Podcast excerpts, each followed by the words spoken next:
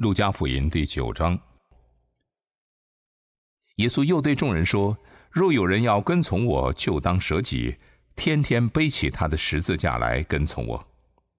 因为凡要救自己生命的，必丧掉生命；凡为我丧掉生命的，必救了生命。人若赚得全世界，却丧了自己，赔上自己，有什么益处呢？凡把我和我的道当作可耻的，人子在自己的荣耀里，并天父与圣天使的荣耀里降临的时候，也要把那人当作可耻的。我实在告诉你们，站在这里的有人在每场死位以前，必看见神的国。说了这话以后，约有八天，耶稣带着彼得、约翰、雅各上山去祷告。正祷告的时候，他的面貌就改变了，衣服洁白放光。忽然有摩西、以利亚两个人同耶稣说话。他们在荣光里显现，谈论耶稣去世的事，就是他在耶路撒冷将要成的事。彼得和他的同伴都打盹，既清醒了，就看见耶稣的荣光，并同他站着的那两个人。二人正要和耶稣分离的时候，彼得对耶稣说：“夫子，我们在这里真好，可以搭三座棚。”一座为你，一座为摩西，一座为以利亚。他却不知道所说的是什么。说这话的时候，有一朵云彩来遮盖他们，他们进入云彩里就惧怕。有声音从云彩里出来说：“这是我的儿子，我所拣选的，你们要听他。”声音住了，只见耶稣一人在那里。当那些日子，门徒不提所看见的事，一样也不告诉人。呃，今天两段经文都是我们相当熟悉的。那第一段呢，是耶稣说：“又有人要跟从我，要舍己，背起十字架来跟从啊。”那第二段呢，是我们所谓的这个登山变相啊，耶稣他上了山，就面容呢就改变了啊。那这两段我们都很熟悉，可能我们讲道也听了很多次。啊，但是呢，我想我们多半呢是呃两个故事是分开来看的，OK？今天我们比较不一样，今天我们要把两个故事放在一起来看呢。那么发觉这两个故事呢放在一起来看的时候，会有一些新的教导、新的灵受。我们知道圣经是非常博大精深的一本书，OK？里面充满了奇妙，充满了奥妙，所以圣经的每一个字、每一段话、每个故事、每一章的经文。我们拆开来看，合起来看，都可以看到不同的东西，有不同的奥妙在里面哦。就好像我们研究学问，我们去学校这个读书啊，我们如果人研究这个人类，人类就叫做人类学，OK？人类学是一一门学问。那我们如果人研究人类当中的一个群体呢，叫做社会学，社会学又是另一个学问。哦，那我们如果研究人类群体里面的一个人，叫什么叫医学？OK，那跟社会学、跟人类学又是很不一样。那我们知道，医学里面又分门别类，有内科、外科、眼科、心脏科、心理学等等。圣经就像这样子啊，圣经里面充满了智慧和知识。我们把故事这个章节合起来看、分开来看，都可以看到不同的，都有不同的视野在里面呢。所以今天呢，我们两个故事要合起来看啊，会发现一些我们之前可能没有看过的一些新的教导啊。那我们在看这段经文之前，先回顾一下经文的背景。我们这日子看路加福音一路走来啊，我们发我们讲的呢，主要都是耶稣医病赶鬼、行神迹，还有教导的这几这几件事情。那呃，路加花了很多的篇幅啊，路加福音前面的前半部呢，都在讲耶稣的神迹，还有耶稣的教导。那这些呢，已经充分证明了耶稣他有一个很特殊的权柄。谁可以像耶稣那样医病赶鬼？啊，谁可以像他行无柄而语的神迹？所以耶稣做的这些事情呢，就让人家看出来他有很特殊的权柄，他是天地万有的主宰，他可以掌管天地和万万有，他可以行超自然的神迹，他的教导有权柄，让人听了会信。啊，万有都要听从耶稣的指示。每一颗分子，每一颗原子都要听从耶稣的吩咐。所以耶稣可以一并赶鬼。那也所以我们不能一并赶鬼，我们或许可以，但是不是像耶稣那样子一并赶鬼。我们不能用五饼二鱼喂饱五千人，因为我们不是天地万物的主宰。耶稣是，他做的这些事情呢，证明了他是天地的主宰。那九章十八节的时候，耶稣就问门徒说：“众人说我是谁？你们说我是谁？你们观看了我这几年的这个服饰，你们看我所做的事情，你们说我是谁？”结果彼得呢就总结他观察到耶稣的结论，他说：“你是神所立的基督。”他亲眼看见耶稣他的不同。啊，他亲眼看见耶稣有能力行神迹，所以他的结论就是你是神所立的，从神来的，被神高立的救主。那耶稣听了这个之后呢，他接下来就要告诉众人，告诉当大家要怎么样来跟随这一位神所立的基督。我们可能觉得奇怪，当时耶稣已经有一大堆跟随的群众了。有很多的人跟随耶稣，这些人呢看见耶稣行神迹、因病赶鬼、会讲道，可以使人吃饼得饱，觉得这一位救世主真的太好了，跟着他走没错，有病就可以医得医治，肚子饿了呢就可以有无饼鳄鱼吃。我们要跟着他，但是今天的经文里面，耶稣说，真正跟随他到底是怎么一回事啊？那耶稣的答案可能跟我们想象的呢会不太一样，所以第二第二十三节，耶稣就说：“若有人要跟从我，就当舍己，天天背起他的十字架来跟从我。”原来我们发现，这已经有很多人跟随耶稣了，但是呢，原来他们跟随着为了医病、为了听讲道、为了吃无饼鳄鱼，都不是真的跟随。耶稣说：“你真的要跟随的话呢，是。”一条舍己，然后天天背十字架的道路，这个才叫跟随耶稣啊！所以，我们顺着耶稣的教导来想，我们今天信神啊，跟随耶稣的这个记号呢，是是什么啊？是一是不是？我希望神赐给我们工作，神医治我们的疾病，神使我们家庭幸福美满，还是我们是？为了舍己背起十字架，啊，我们跟随耶稣是哪一个？啊，我们跟随耶稣，或许刚开始的时候会得到一些像五饼二鱼那样子的好处，或许是的，啊，就像经文里那些群众刚开始跟随耶稣的时候呢，耶稣给他们医病，给他们讲道，给他们五饼鳄鱼吃。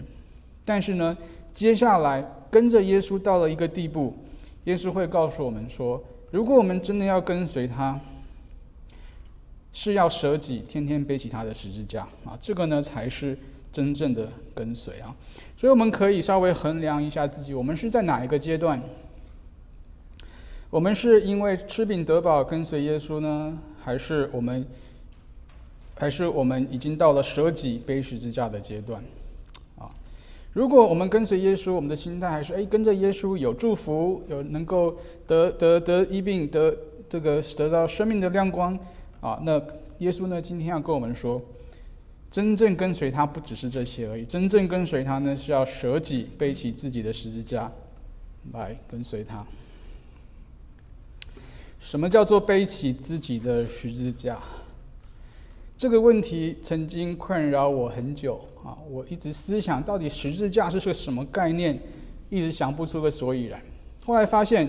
主要的原因是因为现代人对十字架的概念都很陌生。是我们是呃知道十字架是一个刑具，基基督徒经常讲十字架，耶稣被钉在十字架上。但是我们真的看到十字架的时候，我们看见的是什么？多半是一些精美的摆饰，啊，美丽的十字架项链，啊，教会的门面会堂啊，很也有很壮观啊，不同设计的十字架。我们看到十字架都是这个。我们头脑知道十字架以前是一个刑具，耶稣被钉在上面的。但是呢，我们可以说没有人看过十字架的真面目，那个差别是很大的。理性的认知跟我们实际的经历是差很多的。没有人看过十字上面上十字架上面真的挂一个人，鲜血淋淋的被打得体无完肤的人，挂在十字架，几天几夜的哀嚎哭喊，最后是扭曲的。窒息死在上面。不要说我们没有看过这个场景啊，我们连死人都很少看见，是吧？现在的社会都非常干净，人病了就到医院，死了就在医院里面死。我们很少看见死人，因为这样子啊，我们很难知道耶稣说背起十字架到底是怎么一回事，到底什么是背起这个十字架啊？虽然我们没办法明白，但耶稣的时代的每个人都明白啊，因为当时每个人都见过人钉十字架，钉十字架是一个。大庭广众的事情是在大路的旁边钉，为什么要这样子呢？因为罗马人要杀鸡儆猴，看让你看着这个十字架的形痛苦，你以后呢就不敢犯法，是不是？所以当时每个人从小到大都看过十字架，都知道那十字架的可怕。所以当耶稣说你们要背起十字架跟随我的时候，他们都明白是怎么一回事。背起十字架的意义，其实最主要来说啊，用一句话来讲。我想就是告诉我们，不要把自己的生命看得太重，不要把自己生命看得太重。所以耶稣在二十四节就说：“凡要救自己生命的，必丧掉生命；凡为我丧掉生命的，必救了生命。”如果我们把自己生命看得太重啊，我们要保护自己的生命，保护自己生命里面所拥有的。耶稣说呢，这就不是跟随他的路。这不是一条舍己背十字架的道路，背十字架的道路呢，是要不把生命看得太重，要准备上吊自己的生命，准备要受苦的一个生命。是而这个上吊生命的呢，耶稣说必救了生命。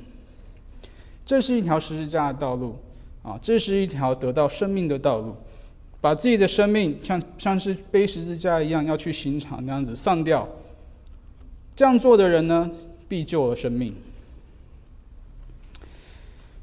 在这边讲的生命，不只是我的一口气而已，还有我们生命里面的东西啊，比如说金钱啊、享乐、名誉、健康、时间、体力、便利等等，这些都是我们生命里面拥有的，也是合法的、合情合理所拥有的。但是呢，耶稣说你要舍己、背起自己十字架的时候呢，就是说你不要把这些东西看得太重了，不要把这些东西守得太严了。不要把这些东西管得太紧了。为耶稣的缘故，这些呢，你要，你要可以失去。不但你要可以失去这些，放弃这些，耶稣甚至说，你要救自己生命的话，你一定要为他放弃这些。你要救自己生命的话，你就要为他失去这些生命里拥有的东西，甚至是自己的生命。耶稣好像没有给我们选择啊，你可以选择这个，你或许不要啊，都可以。现在的社会就是很，你可以有选择啊，你要不要是你的事，没有关系。但是耶稣，耶稣给我们两条路，一个呢是为耶稣失去生命，让你们可以得到生命；另外一条路呢是绝路，是什么呢？你如果不为耶稣失去生命，你要把你的生命和生命的东西保留下来，最后耶稣说你要失去你的生命。耶稣只给我们两条路，但实际上只有一条路。我们不希望走上绝路，对不对？谁希望失去自己的生命？但是耶稣说：“你如果不愿意失去自己的生命，你就要为他失去生命。”我最近刚看完一本书啊，呃，相当有意思的书，是美国中央情报局 （CIA） 一个呃高级干部写的啊。他现在呢年纪大了，改当教授了啊，就专门培训美国的情报人员。书的最后呢，他这个描述几个间谍的故事啊，当做一个分析的案例。那这些呃，美国的这些间谍呢，也就是我们所说的这个叛国啊、叛徒。那些间谍都是美国公民啊，但是呢，却把美国的机密，有些是很高级的军事机密啊等等情报，就泄露给别国啊，造成国家很大的损害。那他们泄露这些机密呢，多半是为了钱的缘故。这些呃情报人员其实薪水并不高啊，但是呢，他们为了钱啊，就从这些国家这个支出的啊，就就让他们都这样就发财了啊，拿些机密去换钱，而且是蛮高的钱。你换你一份机密文件啊，看看看这个呃价值多高啊，有时候可以到好几万元美元啊，就这样进账，很好赚。但是呢，这些人啊，间谍一旦被查出来、被发现之后呢，下场都很惨。有些人坐牢，有些人被流放，有些人自杀。这些人其实还算呃还算幸运，因为他们是在西方国家被抓到，在美国啊。为什么？因为叛国罪一直以来是通天大罪啊，在中国古代，呃，诛九族各位听过吗？啊，诛九族就是给叛国的人的一个刑罚啊，所以他们在西方做这种事情啊，还算人道啊，在中国呢就很惨了，是不是？叛国罪就是一个很。和通天的大罪啊，所以我一连读这几个、这几几个这样的生平故事呢，我觉得我让我很感叹一件事情：人就只有一条命，对不对？人就只有一条命。那这些人呢，选择啊贪图一时的名利，出卖国家，最后身败名裂。我看到最后，真太不值得了。这条命就这样子，好像就随意丢在漏，都丢在水沟里面，太不值得了。这样子活。那耶稣说啊，如果我们不为他失去生命，其实我们到头来，我们的生命也就像这样子。我们多数人不会成为间谍，成为间谍啊。但是呢，耶稣说，如果我们活着只是为了自己，如果我们把自己的生命看得太重，守得太严，管得太紧的话，好像那个把一千两银子埋在地里的人，耶稣说到最后，我们这一切都会失去。我们的生命到最后也会像那些间谍一样，所以我们现在，我们现在觉得他们很可惜、很可叹。也就是说，我们生命到最后也会像那个间谍一样，到最后是一场空，是白活了。耶稣告诉我们，人生只有一条是只赚不赔的路，只有一条路，就是你要为耶稣的缘故失去自己的生命。要为耶稣的缘故失去自己的生命，这个是人生。唯一唯一一条只赚不赔的路，唯一一条是不会让我们最后失去生命的路。我们要怎么样为耶稣来失去生命？我们要像保罗所说的：“现在活着的不再是我，乃是基督在我里面活着。”什么叫做基督在我里面活着？基督在我里面活着的意思，就是基督他会为人被钉十字架死。那我活着，我也愿意像耶稣一样为人牺牲我自己，为人牺牲我的金钱，牺牲我的时间，牺牲我的享乐、我的方便，甚至我自己的生命。我们经常说，我们我为人舍己啊，我们为人舍己。但是呢，我们先不用把自己，不用把标准放得太高太远。先牺试着牺牲我们一点的金钱、一点时间、一点享乐、一点方便，我们愿不愿意？如果我们这些简单的做不到呢？那个难的更做、更做、更做不到啊！耶稣他为人钉上十字架，啊，这个这样子的一个做法，这样的一个生命，是要成为每一位基督徒的生命。那这个呢，就是为耶稣放弃生命的一个一种生活。所以基督徒应该像耶稣牺牲自己那样子来牺牲，好一所以一个真正跟随耶稣的人，不在乎他有有有多少神学知识，呃，不在乎他有没有传道人、牧师的头衔，不在乎他有没有神学博士的学历。一个真正跟随耶稣的人的那个记号、政治标记呢，在于他能不能像耶稣那样子舍己。很多有神学知识的人。很多有传道牧者的头衔的人，很多有神学博士学历的人，他没有办法像耶稣那样舍己。他的人生围绕在他自己，保护自己，维持自己，守住自己的生命。真正跟随耶稣的政治标记，是能不能为耶稣的缘故、爱人的缘故，舍去自己。他们的生命里面可能没有很大的头衔，也没有很多的神学知识，也没有什么学位，但是呢，他们的生命是以舍己做记号的，而且这些人散布在世界各个角落。OK，为神的缘故做官做盐，我们可能没有听过他们的名字，但是他们在世界各个角落，无声的、无言的为主做光做盐。我在台湾读神学院的时候啊，有有一次有位很早期的老师。回学校拜访，那时候他年纪已经很大了，已经退休了。但是他非常受人尊敬。那时候有认识人就跟我们这些学生说：“呃，这位老师啊，跟另外一位老师在呃神学院任教的时候呢，学校的灯是不灭的。为什么？因为一位老师读经祷告念书到凌晨三四点，另一位老师呢凌晨三四点起床起来读经祷告念书。所以呢，学校的灯那个时候呢好像是不灭的、不关的，一直开着。”啊，这些老师是这样子的过的生活，他们为什么要这样？多睡一点难道不好吗？教课不就是炒冷饭吗？好，但他们不是，他们为了学生，他们愿为了福音的缘故，愿意牺牲自己的睡眠，牺牲一些非常合情合理的享受，那这个就是背十字架，啊，这就是背十字架。诸如此类的例子也非常多啊，宣教士呢也是一些很好的例子。宣教士为了主的缘故，离开舒适的家乡，到一个人生地不熟的地方去服侍那里的族群，给他们传福音。其实不止宣教士啊，地方的传道牧者也有很多这样子舍己的心。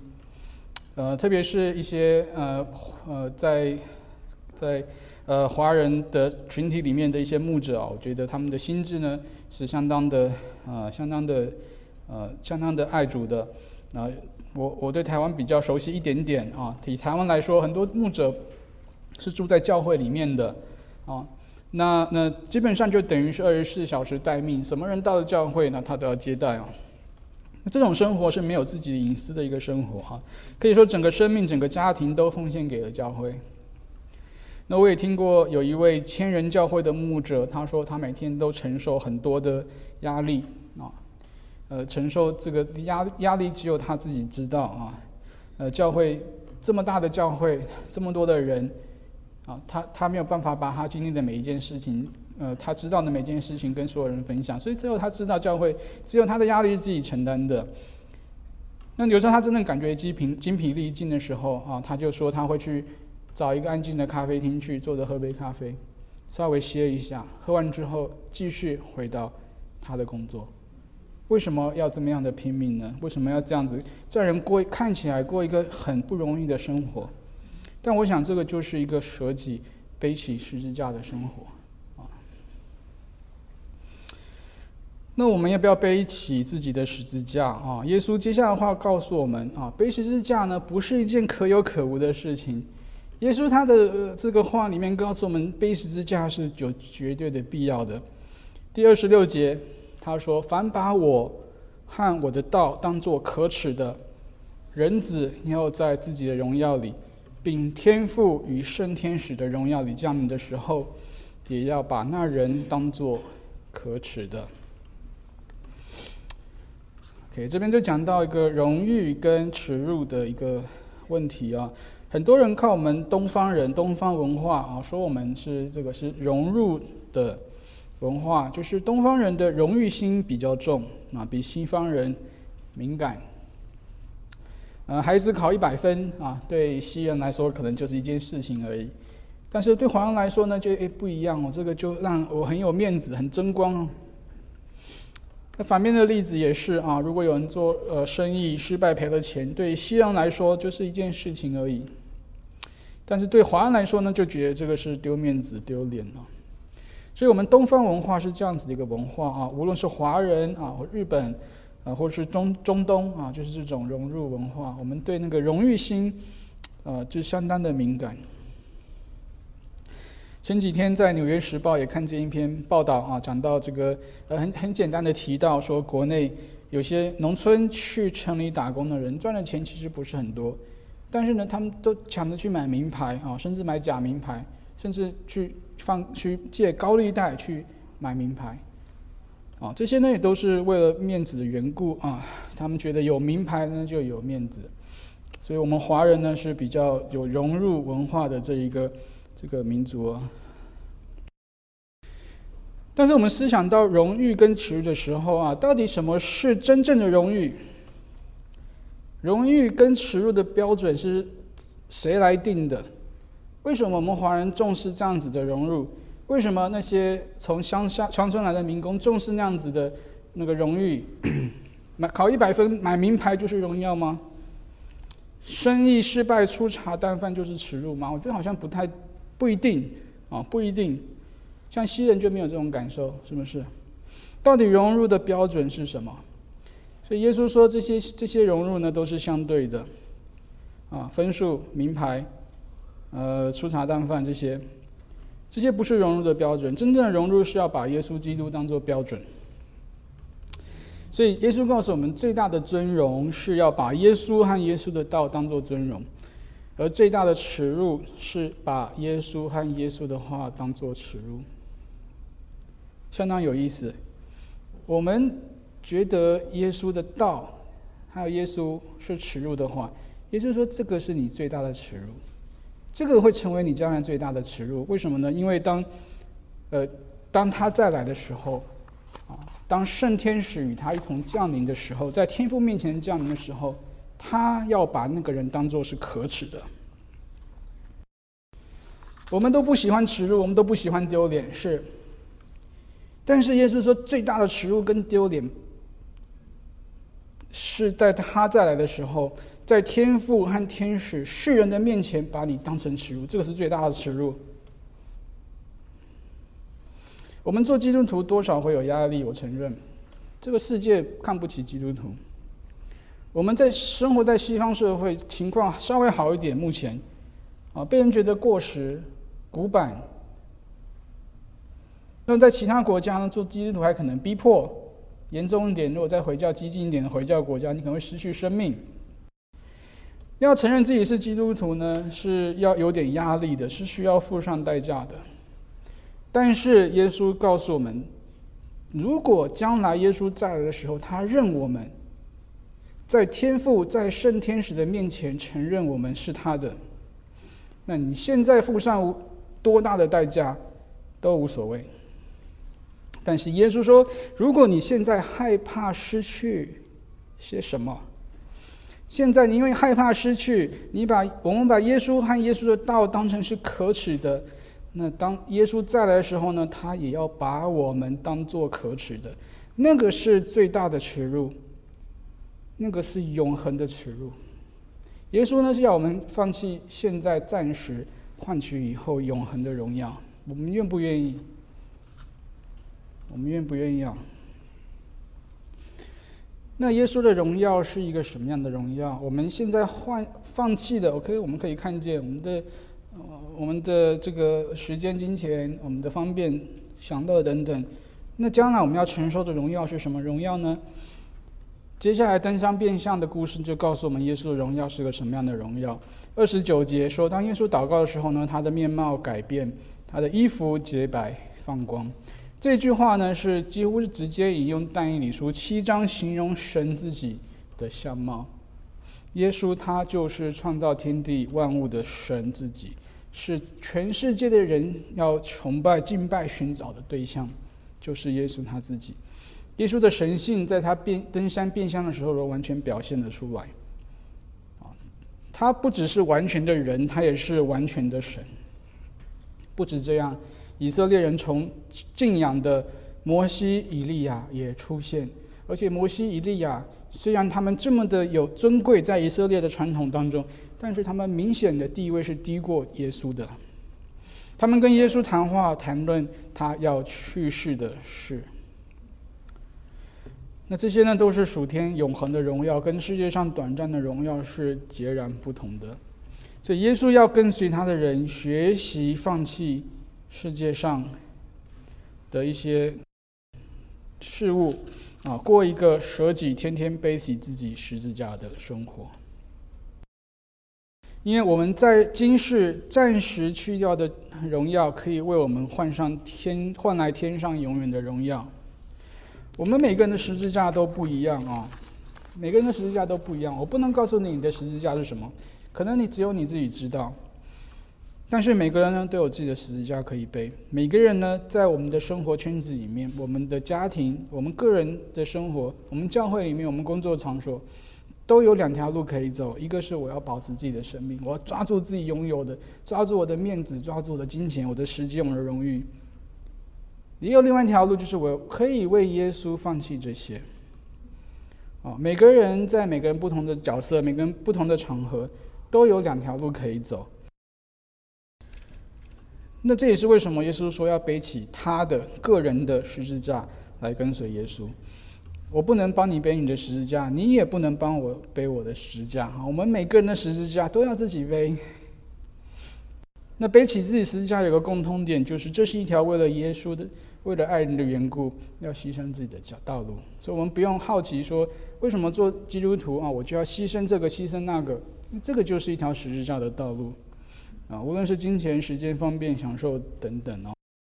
所以我们有没有真的在？跟随耶稣，啊，我们有没有准备好要跟随耶稣？哦那今天相信主，借着他的话啊，告诉我们，跟随他不只是病得医治、吃饼得饱，有另外一个、另外一步要踏出去，就是一条十字架的道路。